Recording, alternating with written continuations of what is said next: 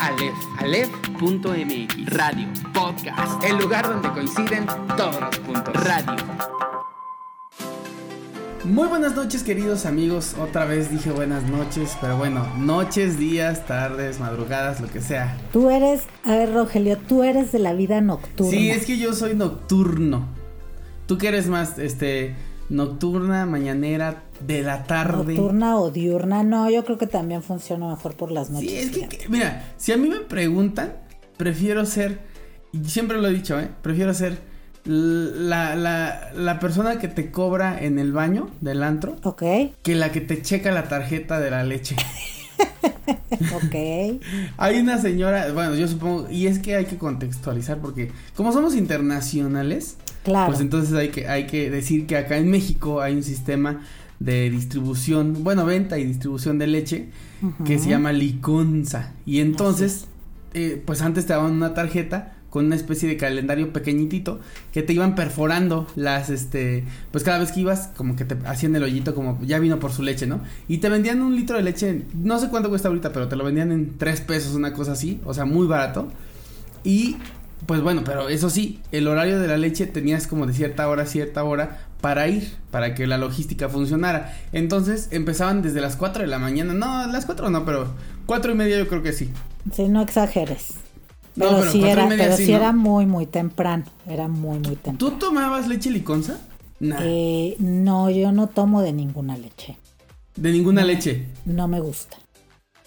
ay, ay, cálmate, ¿por qué? No me gusta. Ay, Porque sí. huele a leche.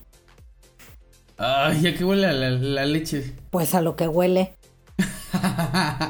En serio. Yo, a mi edad. Porque mi, porque mi problema es ese, ¿sabes? O sea, bueno, eh, primero, eh, buenos días, tardes, noches a todos. Pues sí, saluda, ¿no? te- te- Por sí, favor. Soy, soy, me vi sumamente eh, Grosera, grosera, pelada. sí. Se te está Pero- dando un espacio. Pero es ¿Cómo que tú- sí eres nocturno. Bien, Sí. ¿tú cómo estás?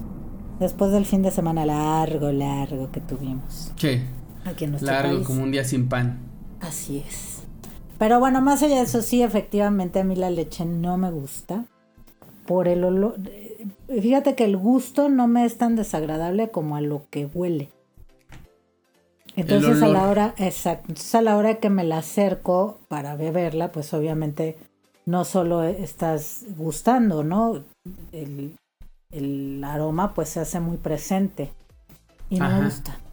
No me gusta. Híjole, Entonces no, no, no. la tomo con nada. Pero desde niña. Sí, Mm, cuentan padre. mis padres que al, al dejar el biberón, mamila o como se le llame en otros lugares, dejé también de tomar leche. Ah, mira. Pues qué niña tan más rara. No, la verdad es que sí hay varios niños que ahora ya hasta son intolerantes a la lactosa y todo, ¿no? Bueno, eso sí, ya después han salido una serie de cosas ahí medio, medio extrañas, ¿no? Ahorita ya te venimos manejando lo que viene siendo el niño celíaco, ¿no? Por ejemplo, Que come una tortilla y se enroncha, ¿no? por ejemplo, sí. Pero bueno, tú tam- o el niño que no come huevo, ¿no? Yo te- tengo una sobrina Ajá. el hermano de su papá decía que era más fácil dibujarle su pastel que hacérselo porque eh, pues ella sí tenía así como mucho tema de alergia, entonces era al huevo, a la leche, al gluten, eh, pues no, Ajá. sí, imagínate. El caso más extremo que yo conozco de ese tipo es una persona que revisaba las etiquetas de la catsup para ver si no tenía rojo 6, creo. Ya ves que la numeración de, lo- de los Sí, sí, sí, del, del colorante para los alimentos. Ajá. Pues entonces decían, no es que mis hijos son alérgicos al rojo 6. Y yo, ah, ok.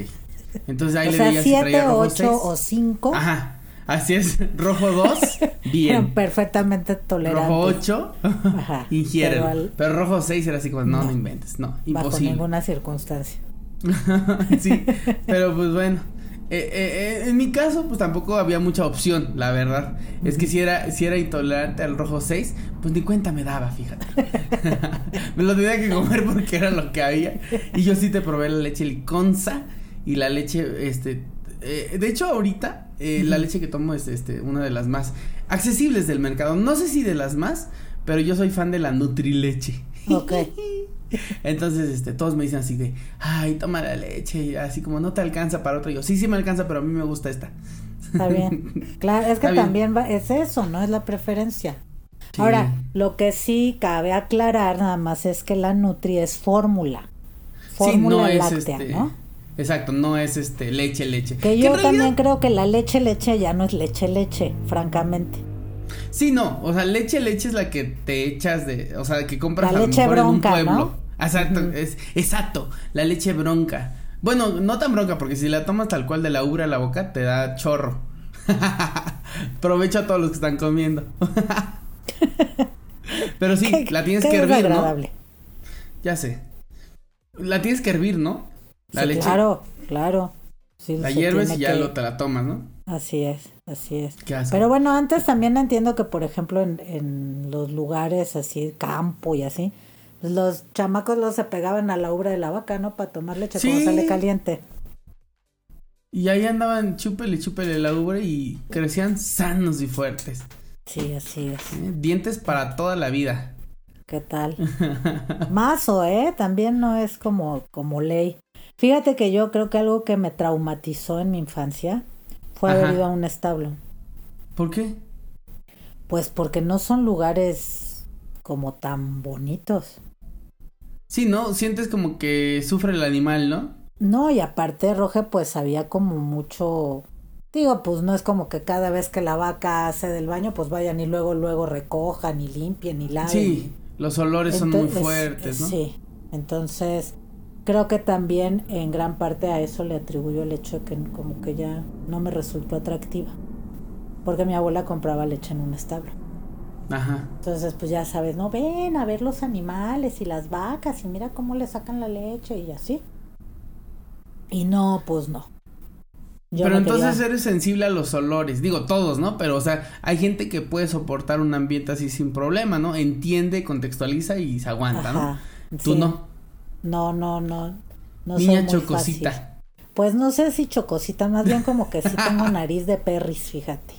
Ándale, entonces. Entonces todos los aromas como que sí me, igual los agradables, pues me, me este, me, los, los percibo con mucha intensidad, pero también los desagradables y entonces de pronto pues eso también es una desventaja, ¿no? Pero sí yo te puedo leer aquí en tu casa, en la casa de ustedes, cuando el vecino ah. está fumando. El vecino, nadie aquí en casa. No, pues sí, ya, ya estás en una onda como en el perfume ¿Te acuerdas?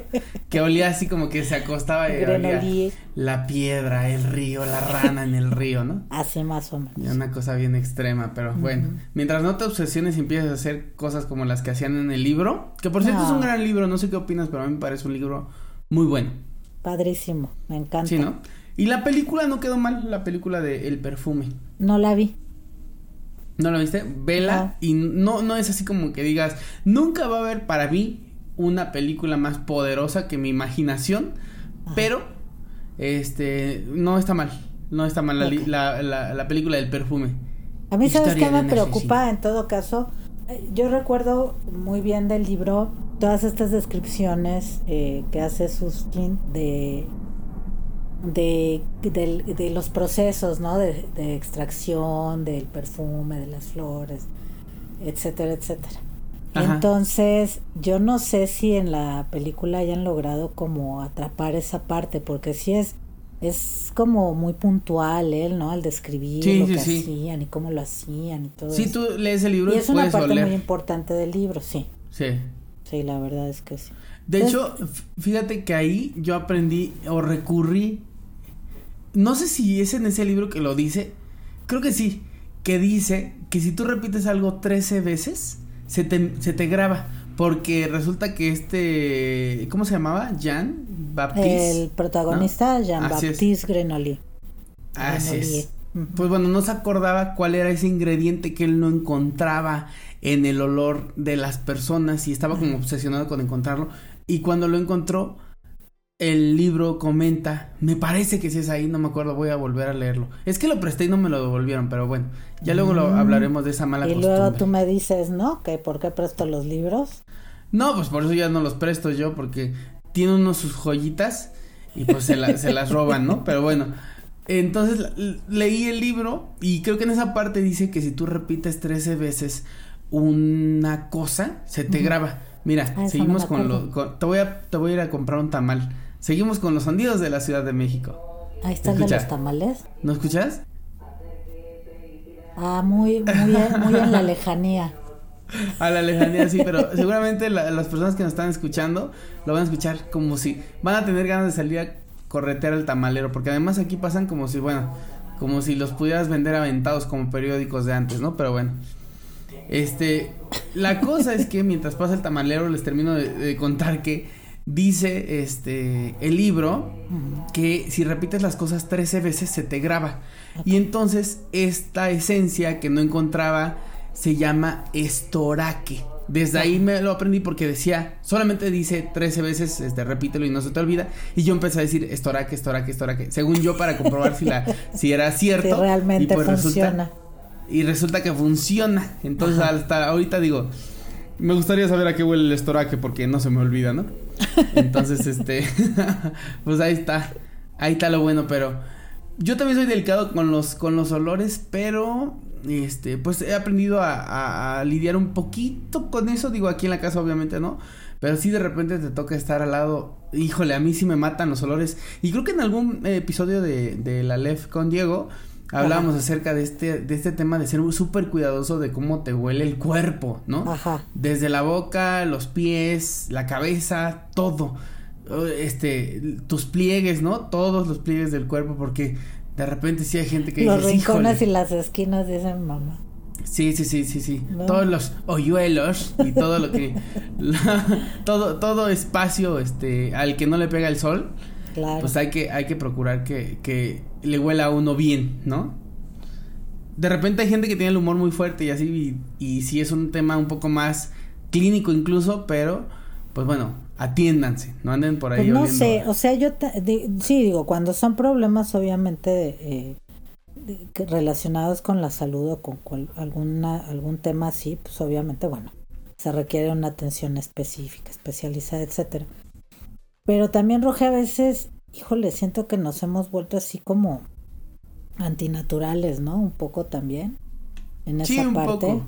Es como, es como, eh, lo platicábamos en algún momento aquí, que vemos eh, de pronto chicas actrices, ¿no? Actoras, decía un querido Actoras. alumno, actoras.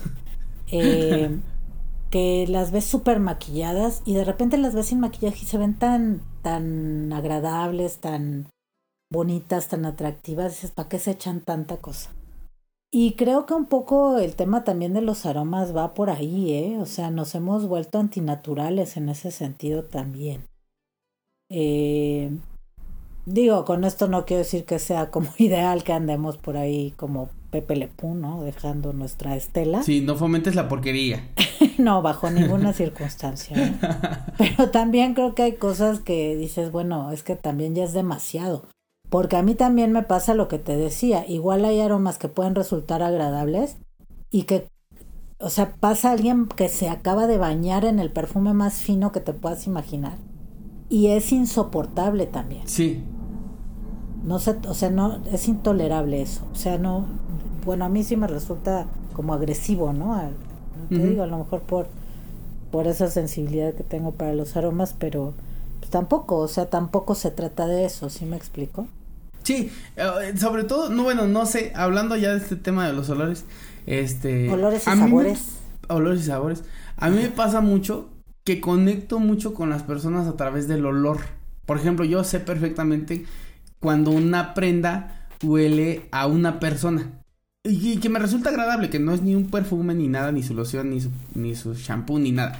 Huele a esa persona, ¿no? Ajá. Entonces digo, a veces me, yo sí soy de esas, de esas personas que dicen, ay, me quiero quedar con el suéter, no sé, de mi mamá, ¿no? Para sentir que aquí está cerquitita. Porque huele a mi mamá, o sea, no huele ni a su loción ni nada, tiene un olor propio. Y obviamente no, no estoy hablando de olores desagradables, hablo de olores no, no. naturales, ¿no? Del Bueno, pH. también eh, hay- el tema, ¿no? Es, o sea, es- es- entiendo que es esto de las feromonas, ¿no? Un poco. Ajá.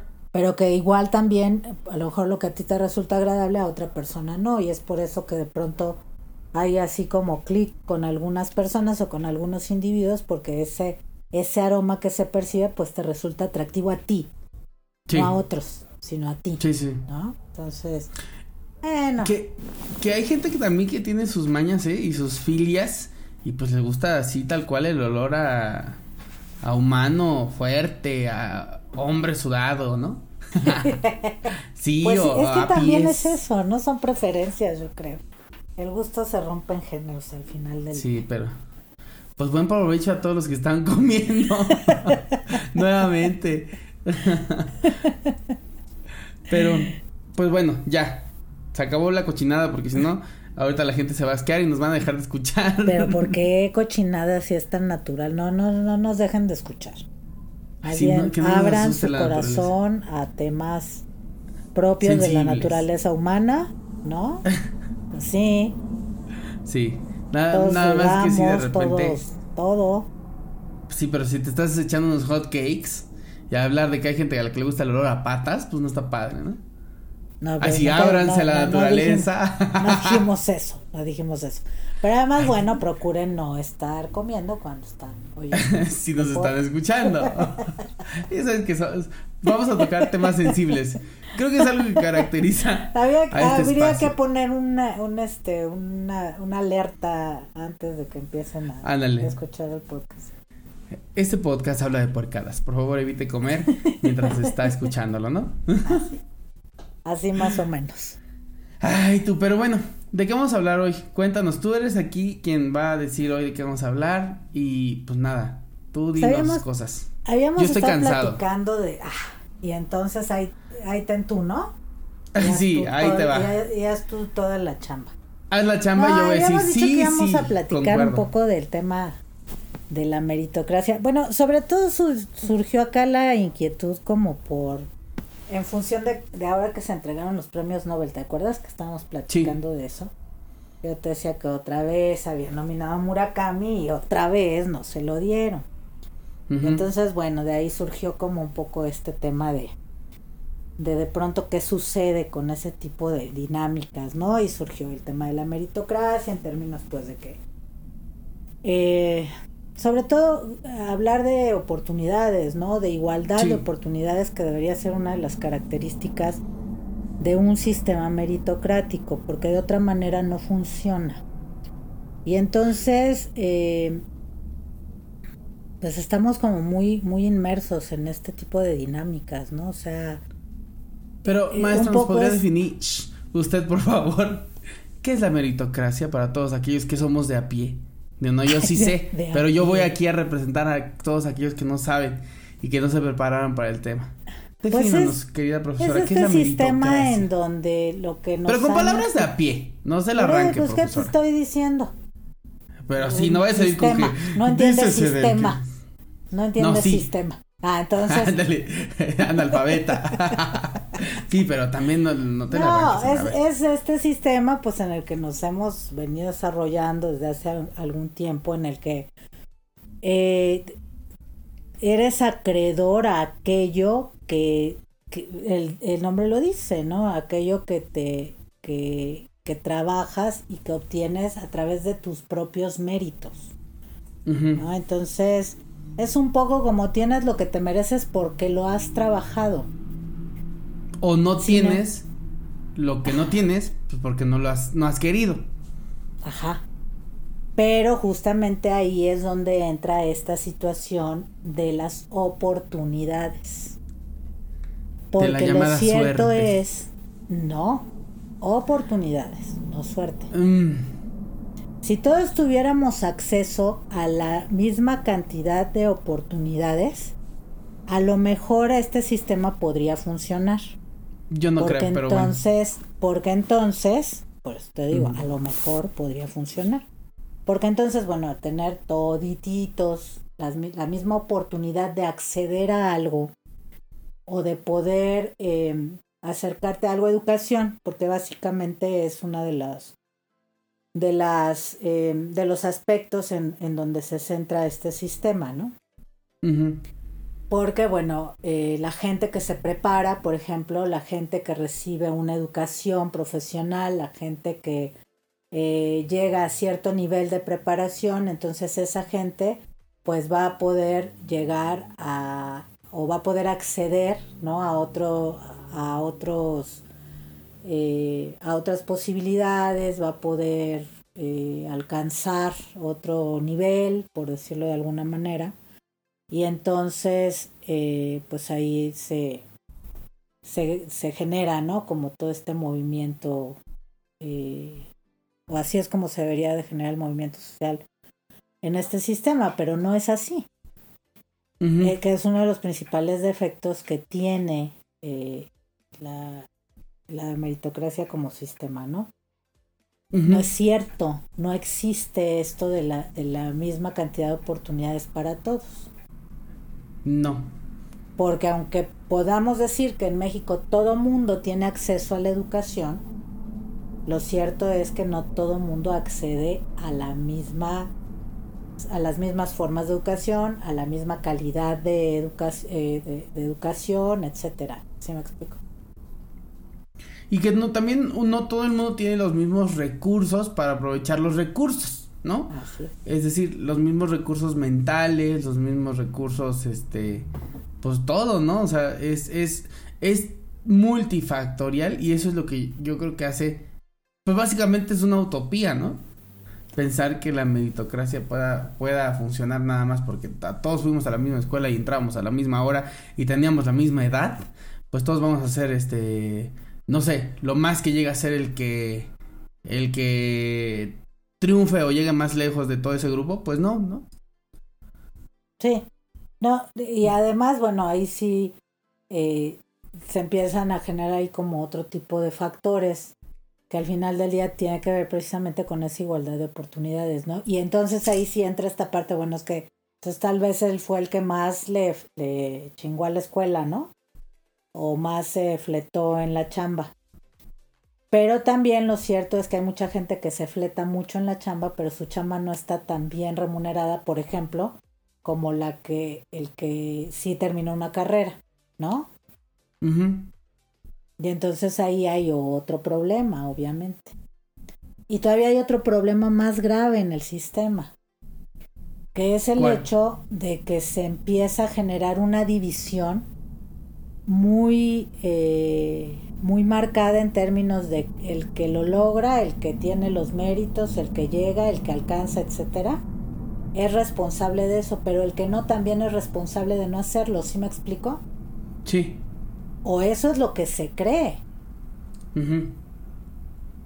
Y entonces hay un tema ahí como de soberbia en el que sí lo logra y de humillación en el que no. Exactamente. Y cuando realmente tú no sabes si, si, si fue porque, ah, me vale, ¿no? O sea, yo no hago lo que me toca hacer. A lo mejor está haciendo hasta más de lo que le toca. Sí, Fíjate que estaba escuchando eh, al respecto, investigando y todo lo demás, ¿no? Por ejemplo, ponían de, de, pues como para ilustrar este tema de la meritocracia malentendida, aquellas personas que ya nacen con una herencia, ¿no? Y hablaban de estas personas que son los dueños de Bimbo, se me fue ahorita el apellido, pero bueno, ¿te acuerdas? Ay. No, no, no ubico yo el apellido de los Ah, bueno pues, yo sí, pero ahorita se me olvidó. La cosa es que, obviamente, ahorita el fundador de Bimbo, pues ya no está con nosotros. El creador de una de las panificadoras, o yo creo que de la panificadora más grande de todo el mundo. Y este, pues su hijo ya nació con esa.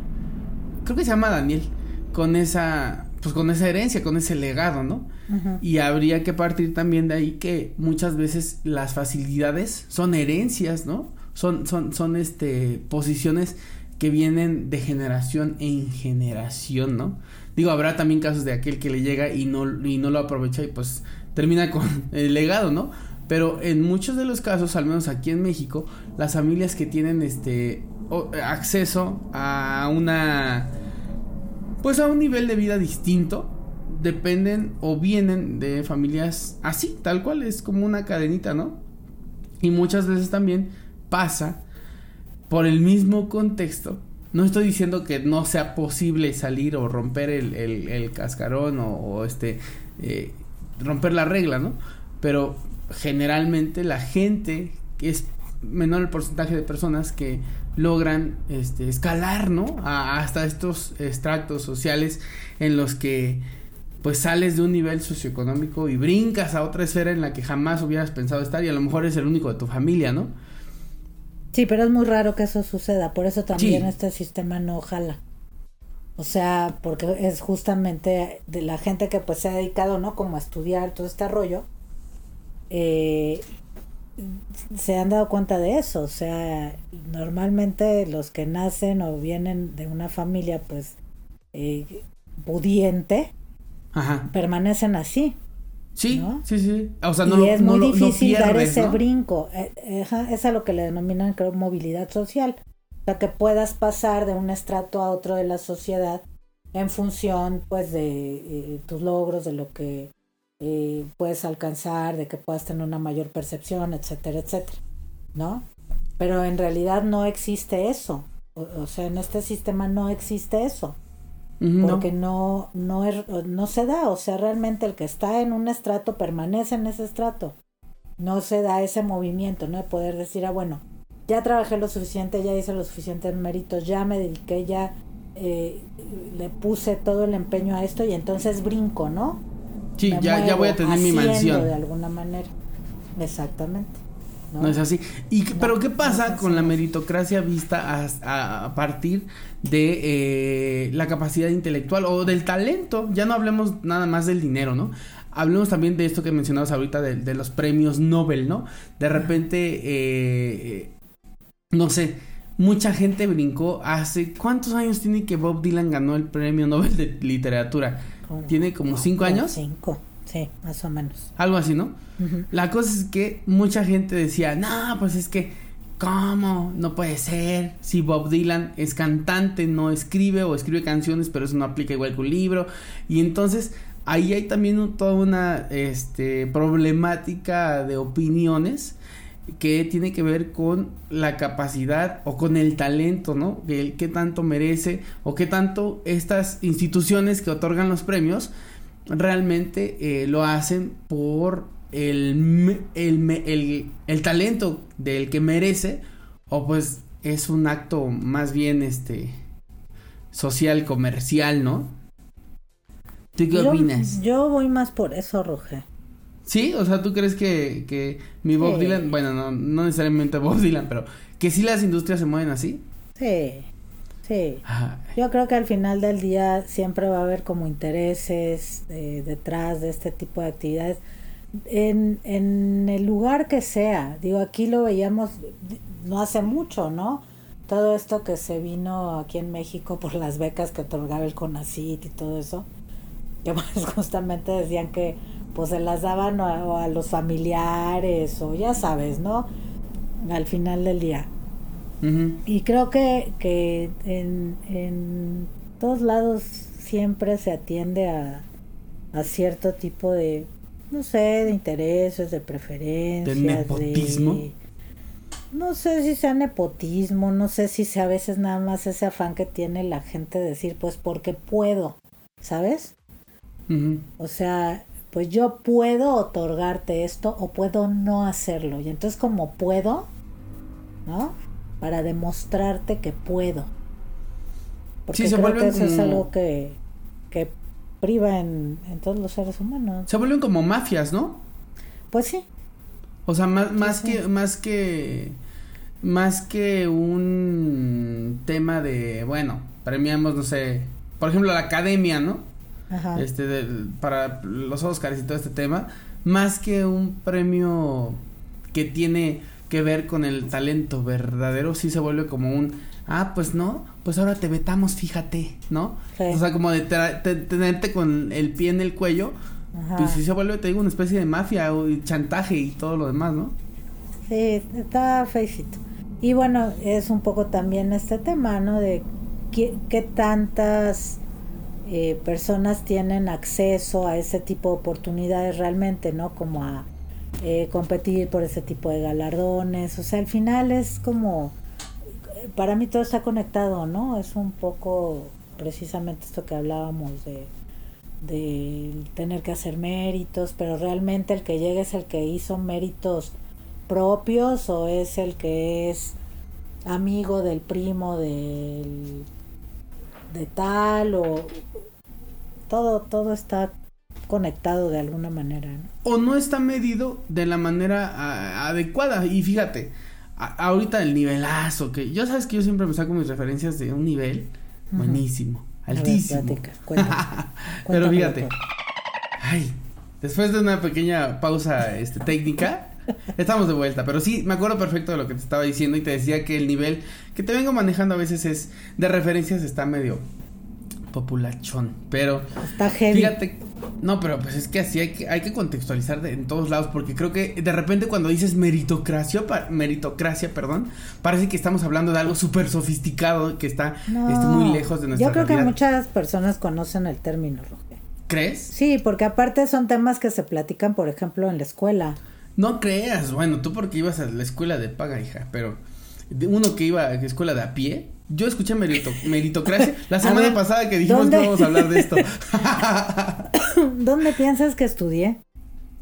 Pues no sé, pero no en la misma escuela que yo. No en la no, escuela. Pero, pero no, yo estudié en la UNAM. Pues ahí está. O sea, estudiar en la UNAM es un privilegio, fíjate. ¿Sabes cuántas personas hacen mereciendo su entrada? Y, eh, bueno, su acceso, su pase, su lugar, todo, como le quieras llamar. Ahí, este, ahí tienes no un buen quedan. ejemplo. Ahí tienes un ejemplo más ahí de la tienes un buen ejemplo. Sí. Pero bueno, fíjate. Volviendo, fíjate. A, volviendo a mi ejemplo, ah. este, que no tiene nada que ver con la UNAM, al contrario, hay un cuate que es TikToker. Ya ves que ahora todo el mundo es o youtuber o TikToker o tiene un podcast. Oh. Entonces, este. ok. Entonces, hay un cuate que se llama Kuno. ¿Lo ubicas? ¿Kuno? Ajá. No. No te preocupes. Al único aquí. que ubicó es a Kuno Becker. Becker. Al único Kuno que ubicó. Al único Kuno. Bendito sea Dios, no, no lo busques, no, hazte un favor y no lo busques. Pero resulta okay. que este cuate es un influencer, ¿no? Ya sabes, Ajá. tiene millones de seguidores y lo único que hace es hacer como que baila frente al teléfono y mueve sus manitas así como muy locochón Ajá. y con cancioncitas este muy este pues X. Ajá. y ya no tiene 20 millones de, de, seguidores no la cosa es que a este cuate le dijeron bueno más bien lo invitaron a participar en un desfile de moda. Ajá. nada que ver no o sea él mueve las manitas y, y, y baila pero pues que tienen que ver con el desfile pues nada. Y entonces mucha gente se levantó enardecida en comentarios, Ajá. pues diciendo que qué pasaba, que este güey no se lo merecía, que había mucho talento en México, como para que a él se le hubiera dado una oportunidad de ese tamaño, solo por ser él, ¿no? Ajá. Y ahí vemos otro ejemplo de cómo no solamente es parte de hablar de los Nobel o de la academia, sino del día a día de, de, de todos nosotros. Yo creo que incluso bueno, no creo. En el trabajo, ¿no? ¿Cuántas veces ha pasado que tú te la pasas chingándole todo el este todo el tiempo, te quedas tiempo extra y demás, y de repente llega el sobrino del dueño y le dan el puesto que tú querías, ¿no? Entonces, he ahí. Es cosa de no todos jala. Sí, no, esto de la meritocracia es una ilusión. ¿De dónde viene esto? ¿Quién lo, quién lo propuso? ¿A quién se le ocurrió semejante estupidez? Así, para hacernos sentir tan mal. Hay que averiguarlo. Y vamos y le lanzamos huevos a su casa. Está feísimo. Porque aparte, ¿sabes qué genera eso? Sociedades muy divididas por la competencia, Roger. Frustradas. Y muy divididas. Yo creo que, Sí. que en gran medida la humanidad se encuentra en el lugar donde se encuentra gracias a este tipo de concepciones que tenemos. O sea, el que sí se merece y el que no se merece, al que sí hay, eh, hay que hay que recompensar, al que sí hay que premiar, al que sí hay que, ¿no? Sobre los otros, porque de alguna manera también eso es que entonces eres mejor, mejor que qué o que quién o cómo, Ajá. ¿no? Con respecto a o eres qué. más que quién, Ajá. o, o en qué sentido eres más, o por qué los otros son menos. ¿Sí me explico? Entonces creo que gracias a este tipo precisamente de, de ideas de pronto es que nos encontramos en, en el lugar en donde nos encontramos Sí. al final del día, ¿no? Porque también, fíjate que los políticos, o la política en general, ¿no? hace uso de esta concepción equivocada que tenemos, ¿no? Y como dices, genera divisiones a partir del discurso de decir, bueno, los ricos son los malos, los pobres son los buenos, ¿no? y, y, y, entonces, eh, te digo, a partir de, es que no, pues ellos, tú le has chingado mucho y no lo tienes, y deberías tenerlo. No se habla, o sea, el discurso no parte de la, de la del contexto social, de la este, disparidad de, de, de todo, sino de un, híjole, le has echado tantas ganas y le has echado tantas ganas y no tienes lo que otros no te arde, ¿no? Casi, casi. Porque pues, nuestro querido presidente llegó a la presidencia, pues yo creo con un discurso muy basado en, en justamente eso, ¿no? Todos los pobres merecemos. A ver, no es cierto. Muchos pobres probablemente merecemos más de lo que tenemos, pero otros, pues no, porque no les chingan, ¿no? Ni, ni, ni, ni, ni, ni por, ni por necesidad. O sea, es un tema que va más allá, yo creo que de, del, del, nivel socioeconómico y que muchas veces nos lo utilizan en nuestra contra y nosotros ni en cuenta, fíjate. Híjole. ¿O tú qué opinas? No sé. ¿Tú qué opinas de lo que acabo de decir? Humíllame, público, dime. No, no te voy a humillar. No, pero sí tengo este, no sé, o sea, es que justamente creo que en eso estriba el, el, e, esto, ¿no? Esa percepción que tenemos o sea, ¿quién es el que sí le chinga y quién es el que no le chinga y quién es... Es que no hay una escala. ¿quién, exacto, ¿no? ¿Quién es quién para medir, ah, no, pues tú sí te lo mereces porque mira, te eh, paras desde que Dios amanece y no le, y no, no dejas de trabajar o no dejas de fletarte hasta que se mete el sol y entonces no sé, o sea, creo que realmente tendríamos que tenernos a analizar un montón, un montón de cosas, no nosotros, o sea, no tú y yo, ¿no? Sí, sino como sociedad, como cultura, en el caso de México, como humanidad, muchas cosas. ¿Y cuál crees que sería entonces eh, la manera más inteligente? No más inteligente, pero así. No queremos que nos resuelvas la vida, pero tú qué, qué sugieres que haga uno? o sea, si yo te dijera, ¿sabes qué, Ana? Estoy súper frustrado porque le he echado un montón de ganas y siento que no tengo el trabajo que debería, ni gano lo que debería, y otros güeyes que hacen menos, están, porque como bien lo decíamos hace rato, ¿no? Creo que muchas veces esto lo que fomenta es una frustración, una sociedad que no se siente conforme, que se siente imbécil ante, ante, pues ante sus hechos, ¿no? Entonces, ¿cuál crees que sería una manera, pues no sé si muy inteligente, pero una manera pues de, enfrentar este, este pensamiento que tenemos tan arraigado. Que hay que fluir, querido Roger. Como el agua. Pues es que para qué nos estamos aferrando a, cosas, a logros, a... Ah, bueno, pues porque el hambre es canija, no inventes también tú. No, sí, o sea, eso lo entiendo. ni modo que comamos aire tú. No, no, no. No, no, o sea, no, tampoco se trata de, ah, me voy a volver fakir, ¿no? O, o el Dalai Lama con su vestidito o me voy a volver monje, ¿no? No, no se trata de eso. Pero justamente hoy, hoy lo veía yo en una clase y, y la instructora justamente comentaba esto, ¿no? Decía, no, no es que la abundancia no sea buena, claro que lo es. La, cuando ya se vuelve algo que no es positivo es cuando te quita tu libertad. Ay, maestra. Entonces creo que hay una gran verdad en eso. No hay nada, de, no hay nada de malo en tener. El problema es que nos esclavizamos a eso. El problema es que cuando dejas de tener, te quieres volver loco y te quieres morir, te quieres aventar de la banqueta para abajo, ¿no? Porque esa, ese, ese tener, ese, te está quitando tu libertad. Sí. Entonces, a eso me refiero, o sea, sé libre, fluye, más allá de... Y trabaja mucho, ¿no? ¿O no? Pues no sé, o sea, es que también... o, no, no, dependiendo, ¿no?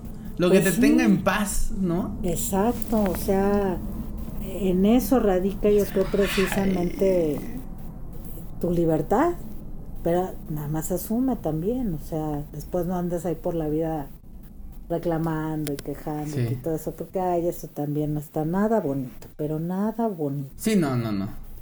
Dices cosas bien bonitas, maestra.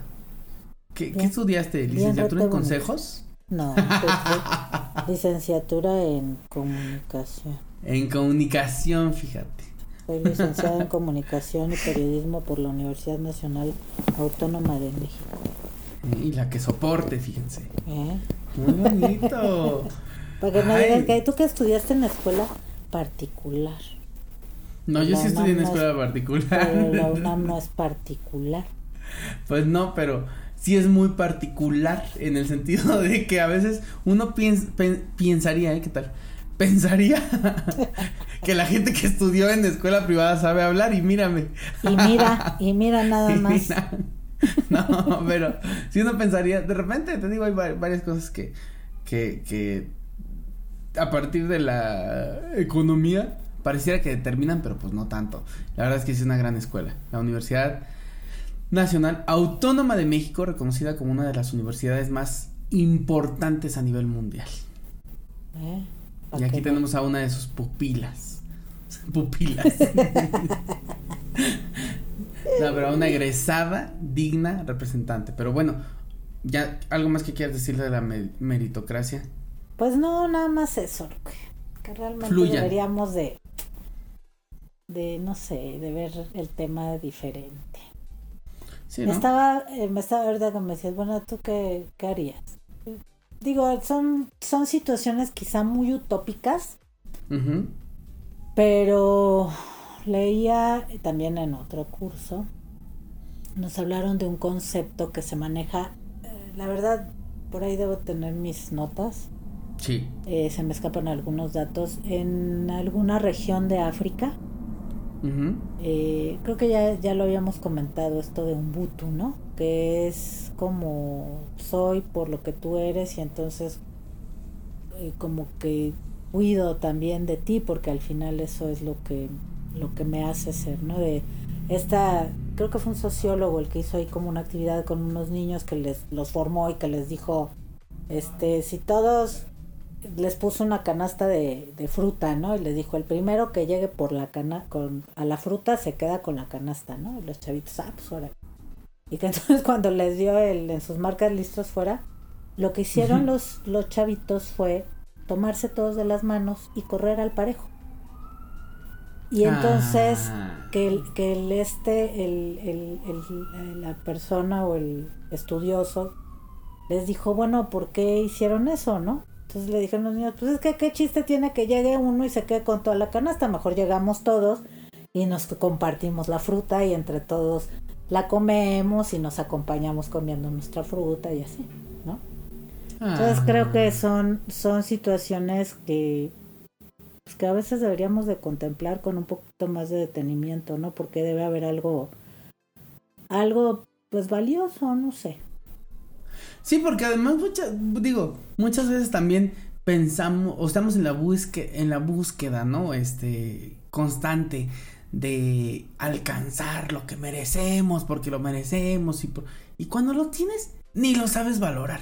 Y no estoy diciendo que, que no lo busques, como bien lo ha dicho la licenciada eh, conocedora y amiga Anelisa, pues es importante, ¿no? No, no, no, este, pues unos centavos o un puesto pues deseable pues nunca está de más pero la, la cosa es que bueno teniéndolo tienes paz. Entonces pues si era ahí no pero si ni teniéndolo que según tú deberías tener tienes paz entonces estás imbécil no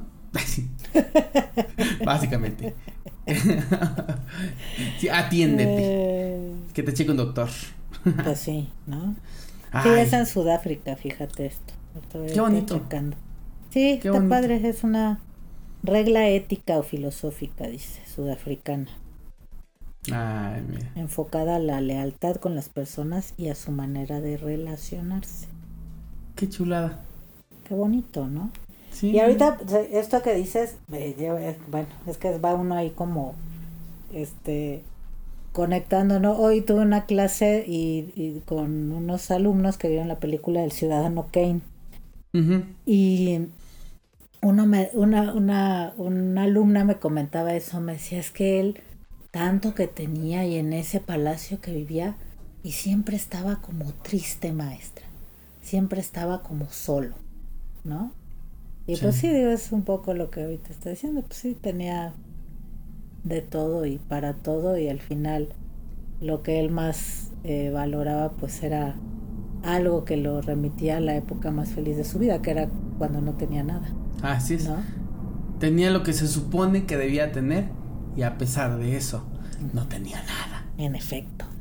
Muy bien, lo que sigue, guion para telenovela, vámonos. Vámonos a la chingada, no es cierto. Vámonos, oye, No. oye, antes, no, antes de irnos para allá, bueno, cada quien se va donde quiera, ¿eh? Sí, yo no. Yo- tú, si quieres, a donde si tú quieres, quieras te doy la bendición. a donde, a donde vos quieras, pero yo aquí me quedo, mira, yo tan a gusto que estoy aquí. Tomándome mi café. Se oyen de que de repente choca algo con el micrófono, es mi café. Así es. es que la señora está tomando café, qué padre, mira. Le el frío que eh, soy. A ella le vale madre la edición. No, pero fíjate, deja- dijimos que esto va a ser de este ruidos de tamalero, Sí, aviones, claro. sorbos de café, todo. Sí, Casual. sí, aquí no vamos a editar nada, no nos vamos a meter a cabinas selladas y aisladas, porque al final del día también esto forma parte de quienes somos y lo que vivimos. Qué bonito hablas, te digo. Tú estudiaste licenciatura en consejos y palabras bonitas Y, y comunicación. Y comunicación. no, a ver, oye, hablando de que eh, de, de la comunicación y todo, tengo una pregunta que, mira, en el podcast con Diego ya sobamos el tema. Pero ¿Cuándo va a venir Diego? Que se cuando comprometa. se le dé la gana, porque pues, no, no, nada más, no, no. Hoy se le avisó. Es bien patrón, ¿verdad? Ya No, vi. es que no lo conoces, no lo conoces, no lo conoces. Ese niño hay que, hay que rogarle, hay que decirle. A veces, este, a unos minutos te cancela. No, Qué falta no. de humildad. Ajá. Qué falta de Sí. humildad. Sí, sí, sí. Es una persona bien, bi- bien, este, es tan deseable que se da un tacazo. Que bueno. Pero pues no, hoy tampoco te contamos con el favor de su presencia. Bueno, esperemos pronto. Pronto Ojalá. hacernos acreedores. Exacto, Merecedores. merecedores, hablando de sí. hacernos Ándale. merecedores, ¿no? Hacer los suficientes de- méritos para que se digna estar con nosotros conversando. Pues ojalá. Pues a lo mejor si dejara de ser tan pelada, fíjate. Le daría. Querría compartir el micrófono contigo porque se quejó mucho el sábado. Dijo, no, que hablaron bien mal de mí. Dijimos, ¿de qué hablas? Y me dijo sembrador de vidrios y no sé qué. Que cuando estoy contigo hablo mal de él y cuando estoy con él hablo mal de ti. Tiene un poco de verdad, pero. Rogelio, que yo me entere, ¿eh? No, no te preocupes, tú nada más escucha los que hacemos tú y yo.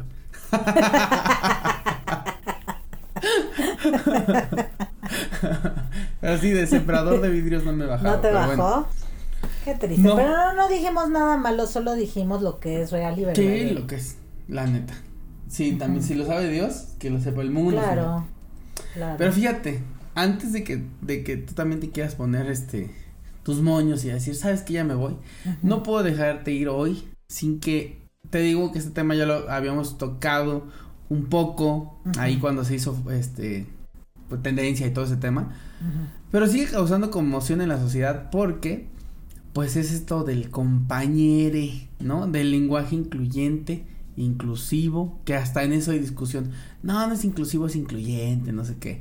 Bueno, y pues ya sabes de qué te hablo, ¿no? De este Sí. tema de, este, pues que ya no nos quedamos en lo que en algún momento propuso nuestro expresidente Vicente Fox de mexicanos y mexicanas, ¿no?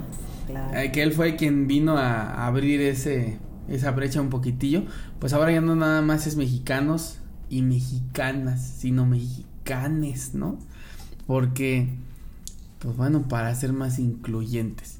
No quiero te, este elaborar más porque si no voy a bueno, que tú opinas lo que opinas, no te vas a dejar este llevar por mí, ¿no? Pero ya lo sé. Pero el, el fin de semana me decían, es que pregúntale a Annalisa, porque ella es muy leída y, y todo. ¿no? Leída y escribida. Escribida, ajá, así es, escribida. Entonces, este, me decían, pues pregúntale qué opina ella, ¿no? Dije, pues bueno, le vamos a preguntar, porque nos interesa saber qué opina este usted, este maestra del compañero. ¿Está bien? ¿Está mal? Eh, ¿Qué? Yo creo que es de donde se mire, Roge. Ah, O sea, ¿qué es a lo que voy? Eh, me estás hablando de inclusión, ¿no? Ok. ¿Qué es la inclusión, Roge? Considerar a todos. Yo creo que realmente no hay como demasiado que hacer. Al final del día, si estos términos se empiezan a utilizar, los vamos a ir adoptando poco a poco. Eso es un hecho. Es como, como otros términos que de pronto no formaban parte del español, no formaban parte de, de la lengua, no formaban parte de, de- del castellano. Y, y al, al ser términos que se han ido utilizando y utilizando y utilizando y utilizando, a fuerza de, de- de la costumbre, pues se han, han convertido en parte de nuestra lengua, ¿no? Entonces, ese, es- ese sería como un aspecto, ¿no? Que es como Sí. del- eh, también una parte en la que se ha generado ahí como mucho tema, porque la Real Academia dijo que no, que no, que no se iba a, a- a trabajar, ¿no? Con, con este, con esta forma de, de, De expres- expresión de expresión, oral.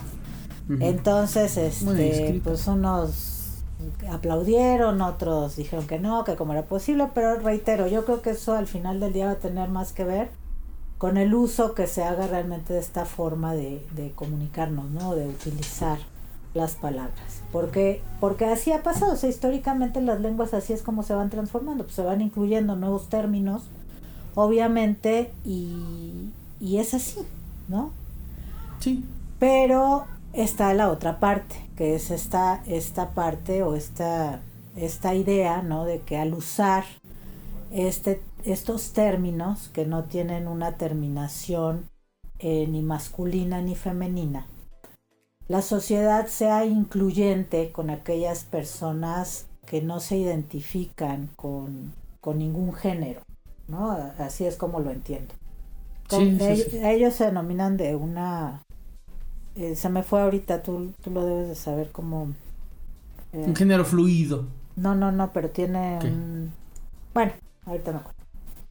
Ajá. Entonces, en el tema de la inclusión yo creo que no basta con hacer uso de una terminología. O sea, no tiene que ver con la forma en la que denominas o no a las personas. Por ejemplo, ¿no? Ahí está creo que claro el ejemplo. Somos personas. Yo no sé, creo que nunca he tenido eh, o nunca se me ha presentado el caso en donde algún alumno varón al que yo denomino persona se sienta agraviado porque el sustantivo es femenino, Así es. ¿no? Y todos lo somos. Entonces, creo que eso sí ya va un poco más en función de nuestra ideología, va más en función de nuestra educación. Pensaba yo un poco en, en, este sentido, decía, bueno, es que yo al final del día puedo tener un grupo de chavitos en la escuela, por ejemplo, y hacerles saber que, bueno, hay compañera, hay compañero y hay compañere, ¿no? Y a inculcarle al niño o a los niños, a ese grupo de niños que pueden utilizar eh, estas formas, ¿no? De referirse a, a una persona dependiendo, ¿no? De del género con el que se identifican o si no se identifican con, con ningún género, ¿no? ¿Y qué pasa con ese niño al que yo ya le enseñé que existe el término compañere? Cuando llega a su casa y a lo mejor en su casa pues se sigue viviendo en una sociedad con un modelo patriarcal, machista, etcétera, etcétera. ¿Qué tan importante es que el niño aprenda el término si finalmente culturalmente la inclusión no se está dando? Claro. si no hay un cambio de fondo realmente en términos de, de voltear a ver a, a- a las personas que se identifican con ese término, de darles un lugar, de respetarlos, de hacerlos valer. O sea, ¿qué, qué tanto sentido tiene el demandar ese cambio en una terminología si no hay un cambio de fondo, si no hay un cambio de raíz, si no hay realmente una modificación en la forma de percibir a las personas que nos rodean, sean cuales sean sus preferencias, aquello con lo que se identifican como personas, como individuos, como, como género, masculino, femenino, etcétera, ¿no? ¿Qué, ¿Qué tan trascendente resulta entonces el cambio de la lengua cuando no hay un cambio de conciencia. Claro. Sí, el compañere, el lenguaje incluyente no es el vehículo, ¿no? Más bien, eh, pues sí, es como querer eh, arreglar un co o echar a andar un coche y repararlo y decir, pues lo voy a pintar cuando ni llantas tiene, ¿no? Digo, por algo se empieza, eso también es innegable, porque a lo mejor esa, esa podría ser una un argumento, ¿no? En, en, función de esto. Bueno, es que por algún mm. sitio tenemos que empezar, sí, efectivamente, ¿no? Y a lo mejor mm. eh, algunos consideren que un, un, buen sitio para empezar sea precisamente eso, ¿no? La transformación de la lengua. Pero yo creo que hay que ir más, un poquito más a fondo, ¿no? Más a lo, más a lo profundo, más a a lo que realmente tiene que ver con el respeto, con el reconocimiento, con la aceptación, con claro, porque si, que no nada más son de dientes para afuera, como un término, ¿no? Claro, claro, claro, sí, sí. Desafortunado, digo, lo interesante sería que a partir del compañero los, este, los homicidios, a lo mejor el índice de homicidios, este, en la comunidad LGBT disminuyera, ¿no? Dirías, ay, bueno, ¿no? pero pues. Pero pues no, la verdad es que. Híjole, no sé, en su momento lo que decíamos nosotros era, o bueno, lo que decía yo también era, yo no estoy negado a utilizarlo, de repente sí fue como de, ay, sobre todo por el contexto en el que se hizo como popular, si bien ya existía, pues fue esta niña que, este, Andra, ¿no? Creo que se llama, no sé, la niña que dijo, este, bueno, el niñe, ¿no? que, que, que dijo, este, pues yo soy compañero, ¿no? Pero pues e, e, en este contexto Pero fíjate, también yo fíjate, creo que... fíjate, perdón, perdón tantito que te interrumpa, que no se te vaya la idea.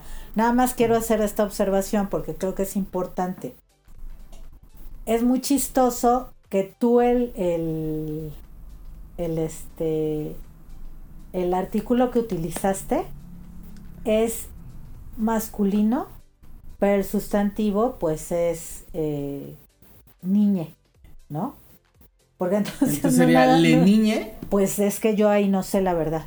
O sea, no sé, no sé cuáles son como todas estas eh, modificaciones o todas estas transformaciones que se ah. tendrían que hacer en términos de pues de gramática, ¿no? Para ver cómo es que se tendrían entonces que hacer todas estas construcciones. Porque lo cierto es que la gente tiende a esto que acaba de suceder, ¿no? Sí, porque, y es que, digo, si bien le encuentro un valor, como dices, si de todos modos, si me dices compañera, compañero, compañera, y me vas a mentar la madre, pues miéntamela de todos modos como quieras, ¿no? O sea, yo creo que, eh, bueno, ese sería, más bien, no me mientes la madre, ¿no? Y dime como quieras, ¿no? Pero sí, respétame. Te digo, exacto, respétame, respétame. La cosa aquí es que, este, te digo que una de las cosas que, que, que yo creo que no gustó tanto fue como esto que se tomó como una manifestación berrinchuda, ¿no? Tal vez de parte de, de la persona Ay, no sé ni cómo dirigirme, pero de Andra, ¿no? No, pero persona yo creo que es correcto, porque sí, ¿no? creo que ahí sí no puede haber como una... Te digo, personas somos todos, igual que todos somos seres humanos, aunque a lo mejor se podría identificar uno con eh, un género masculino y uno con género femenino, pero no tiene que ver con género ahí. Bueno, pues la persona. Sí, sí, sí. Se. Pues yo creo que un poco alimentado por la, por la edad, ¿no? La reacción también. La verdad es que, pues uno cuando. Mira, yo no sé tú, pero yo a los 20 era un imbécil, ¿no? Y, y, y esta persona no tiene ni 20 años, ¿no?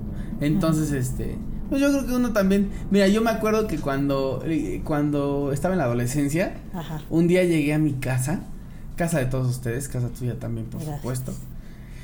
Este, llegué del, eh, estaba en la adolescencia, llegué a casa, entré, vi que habían comprado Coca-Cola y que se la habían terminado y me salí a llorar al coche, ¿no? Porque dije, ¿cómo no me guardaron Coca, no? Y lloré. Porque era un morro muy imbécil, ¿no? Y ese tipo de cosas siguen sucediendo. A lo mejor a ti no te pasó. Pero hay muchas personas a las que nos pasan. yo no lloré por la coca, seguramente lloré por alguna otra cosa. Porque Igual te de, dieron leche, ¿no? igual de, igual de trascendente que la coca, pero Sí, no, pero es que te digo. Bueno, pero creo que lo que nos gustó tanto, bueno, no es que tenga que gustar o no, pero lo que eh, hizo que, que no se, que se tomara desde un lugar, pues sí, desde un lugar como muy tomado a menos, pues fue justamente que dijera, soy tu compañero, ¡ah! y llorara, ¿no? Entonces, este, pero bueno, sí, definitivamente creo que es algo que ya está eh, teniendo mayor peso. Yo veo ahora programas ya eh, en todos lados, televisión, radio, lo que sea, pues que ya utilizan el, o tratan de utilizar, ¿no? Con, con sus, con sus errores como, ¿qué es lo que te digo? No nada más es un, es como modificar esta parte de, de las, de las palabras, ¿no? Sino también como toda la construcción ahí que se tiene que, que hacer, porque yo por ejemplo desconozco cuál es el artículo que se tiene que utilizar en este caso. Creo- sería por ahí le compañere. No sé, porque yo también había escuchado así como algo como ella, Ajá. pero por ejemplo, en el caso que estábamos manejando hace un rato es el compañero o la compañera o es ella compañere, pero no, o sea, digo, ya porque no es, si no dices, es un artículo, obviamente, es un Si no. pronombre, pero, o sea, está así como, no sé, o, o cuál Porque sería el ella artículo. Se en deriva de caso. ella, pero no de él, ¿no? Ajá, por ejemplo. O sea, ella En el, sería en el como caso del pronombre, ajá. Sí, Ajá. eh, no aplica porque eh, ella sería el pronombre y bueno, el sustantivo con, con la terminación e, que sería como neutra Ajá. en términos de género, ¿no? Y luego Pero- también lo que... Pero el que artículo, ¿cuál es el artículo? Ajá, sí, ¿no? Le, Pues no sé. Yo eso sí no, no sé. No, no te sé decir. No te- No sé, no, no sé. O sea, no he, No te sé no dar he razón. oído cómo, cómo, cómo lo aplican en una oración así con artículo. Ay, no, quién sabe. Mira, si a mí alguien llega y me dice, este, dime compañera, le voy a decir, pero la verdad es que mientras no suceda, no, ¿no? O sea, yo siento, y, y- y lo digo no solamente con los, con el pronombre, ¿no? Que ahora, o con el lenguaje que ahora se discute, sino también, ¿no? Cuando alguien me conoce, oye, ¿cómo te llamas? Jesús Rogelio, ¿no? Ah, órale. Pero, ¿cómo te gusta que te digan? Y yo, Roge, Roger o todos los derivados. O Jesús. No me gusta que me digan Chucho. Me, me enoja, me desagrada. No me digan Chucho. Chuy. Ah, ok. Y entonces ya, con eso, o sea, es sencillo. Si alguien me dice Chucho, sabe que probablemente me está incomodando. Entonces, eh, pues bueno, no habría por qué hacerlo, ¿no? Eh, entonces, a partir de ese parámetro, si alguien me dice, dime compañere, o dirígete a mí como ella, pues adelante, ¿no?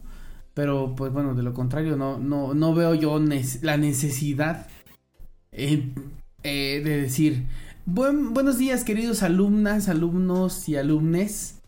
Este, bienvenidas, bienvenidos y bienvenides a esta clase. No, pues no, la neta no. Hola a todos, ¿cómo están? Bienvenidos, fin.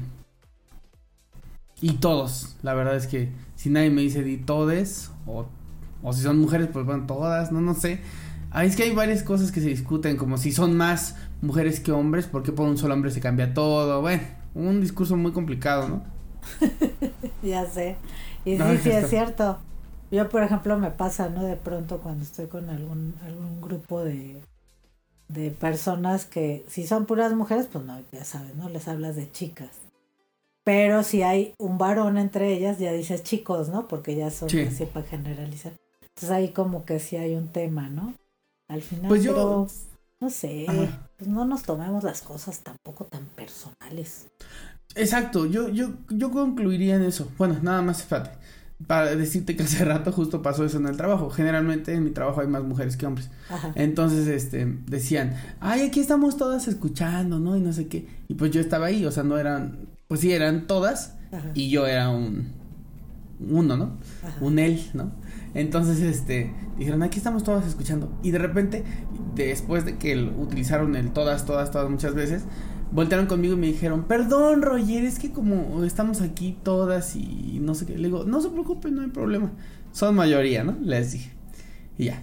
Pero te digo, independientemente de eso, yo creo que la conclusión es, empecemos a transformar no nada más nuestro lenguaje, sino eh, eh, pues el, el- la concepción que tenemos del respeto hacia los demás, ¿no? Eso, eso. Yo creo que eso es, eso es fundamental para poder, pues ya, mira, si eso fuera, tal vez el tema del lenguaje no pesaría tanto, ¿no? Ah, si todos nos respetáramos, si Exacto. todos, este, sí, pues tal cual nos diéramos un, un valor intrínseco por el hecho de estar, este, vivos, de ser humanos y, y nada más, eh, tal vez la lengua no sería un tema a discutir, ¿no? Entonces eso quiere decir que no es el origen y que el origen está en otro lado, ¿no? Yo creo que sí. Ay, sí. ¿Qué hacemos, Personas no, personas no binarias. Personas no binarias. Ajá. No, no binarias, ¿no? Sería. Pues es que yo lo he leído no? como personas no Ah, binarias. pues porque son personas. Son personas. Pero que te digo, Ajá. o sea, al final al hablar de personas, estamos Ya hablando de de... eh, no animales. Sí. Bueno, no.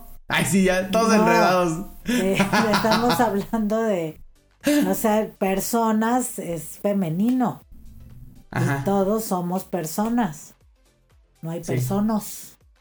Sí. Son las personas. La persona. Y ahí todos somos la.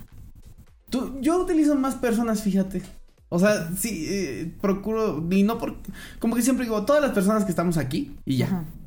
fin, Pues sí. ya, para que se acabó la fregadera, vamos a lo que sí, ¿no? Y ya, o sea, no, no se, no se me hace, como que no reparo en decir todas, todos, todos, no, así como que procuro englobarnos a todos como personas y ya se acabó. Así es. Lo, lo que te decía, ¿no? También los seres humanos. Exacto. Aunque los seres humanos ya se escucha como libro de ciencias naturales, ¿no? Sí, pero también entramos todos ahí. Todes. Ay, sí. Tiris. Aparte la E no es tan agradable. Es también hecho- eso, o sea, ¿por qué la E y no la I o la U? Exactamente. Hubiera sido O sea, es todos. como- Es como, o sea, también ahí hay, hay un proceso de discriminación. Y vamos, es, son letras, no pasa nada. Exacto. De discriminación. Obviamente, eh, con el, en el sentido estricto de la palabra, de elección, ¿no? Exacto. Porque luego sí, cuando no dices discriminación nada. dices, Sí, no, ay, no. ¿a quién estás dañando? A nadie, güey. Si eliges entre mole y pollo, No. este, mole rojo y mole verde, estás discriminando al que no ahí de elegiste. selección entre tres Ajá. vocales que eran las que quedaban para no denominar algo como masculino como femenino. ¿no? A mí me hubiera gustado más que fuera con U o con I. Por ejemplo, amigu o amigui. Bueno, amigui sí lo usamos, ¿no? El amigui sí. Sí, hay mucha Amigui. gente que amigui. ¿Ah? Así es. Hasta es muy Pero cariñoso. imagínate. Eiji. Ay, qué bonito. Ay, pues, ya- Eli. veremos con el tiempo. Oli. O y porque lo que te digo, el pronombre, pues es el es, es el, la base del pronombre es Ajá. femenina, porque es ella.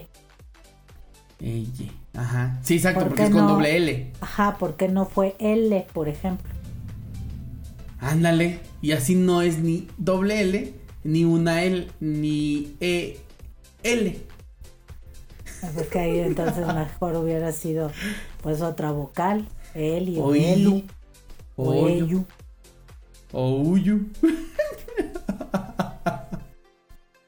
ya vámonos. ya Vámonos. estamos- Porque tú- Vámonos. aparte tú lo, lo dijiste, andas muy cansado. Yo creo que ya Ya, ya estoy desvariando. lo tuyo ya es desvarío, francamente. Pero Perdóname, bueno. es que como yo no tengo muy, como, como la de la credibilidad aquí eres tú, Ah, no, ahora resulta No, pues sí, porque tú. Ay, ¿tú crees que alguien me va a tomar que en todo serio el peso moral, diciendo- que todo el peso moral de esta emisión recae sobre mis hombros, no, chavo. No, pues sí, porque. Estoy diciendo que, que, que quisiera que fuera amigui, compañeri. ¿Tú crees que alguien me va a tomar en serio? Ami- ah, pero ya te dije que amigui si lo usamos. Amigui sí, ami, amigui sí, sí, sí, sí se usa. Sí, se usa. Es lo que Ay, justo es eso. Y no es por una demanda específica, no es porque se es un término El que uso. se ha usado y se ha generalizado. Y está bien, yo creo, ¿no? El tiempo lo dirá, fíjate. En ese sentido yo creo que sí. Y en el otro, pues yo creo que hay que trabajar sobre todo en la educación de, de todos, de todos nosotros, precisamente para, para, para aprender, pero de verdad, de verdad a respetarnos y aceptarnos. Exacto. Pero todos, o sea, no tiene que ver con eh, preferencias, reitero, no tiene que ver con identificaciones, no tiene que ver, no. Somos, ¿no? Y entonces eso nos hace acreedores nada más por el simple hecho de ser, de respetarnos y de aceptar y de apreciar. Y ya Y lo ya. dijo. Y ya dije. Y ya me voy. y ya me Y ahí voy. te quedas. Y ahí te quedas. Despide Bye. el programa. Adiós. Nos vemos la próxima semana. Nos escuchamos. Qué gusto estar platicando contigo otra vez. Segurísimo, igual querido Roger.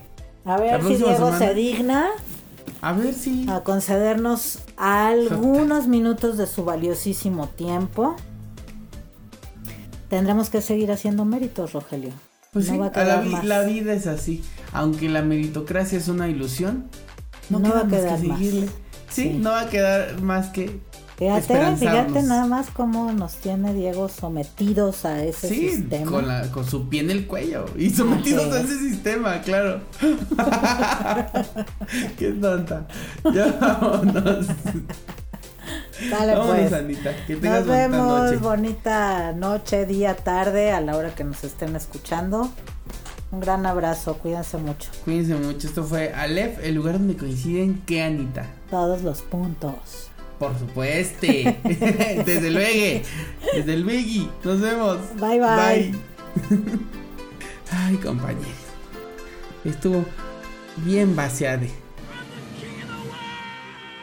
Aleph, Aleph, Punto MX Radio Podcast el lugar donde coinciden todos los puntos. Radio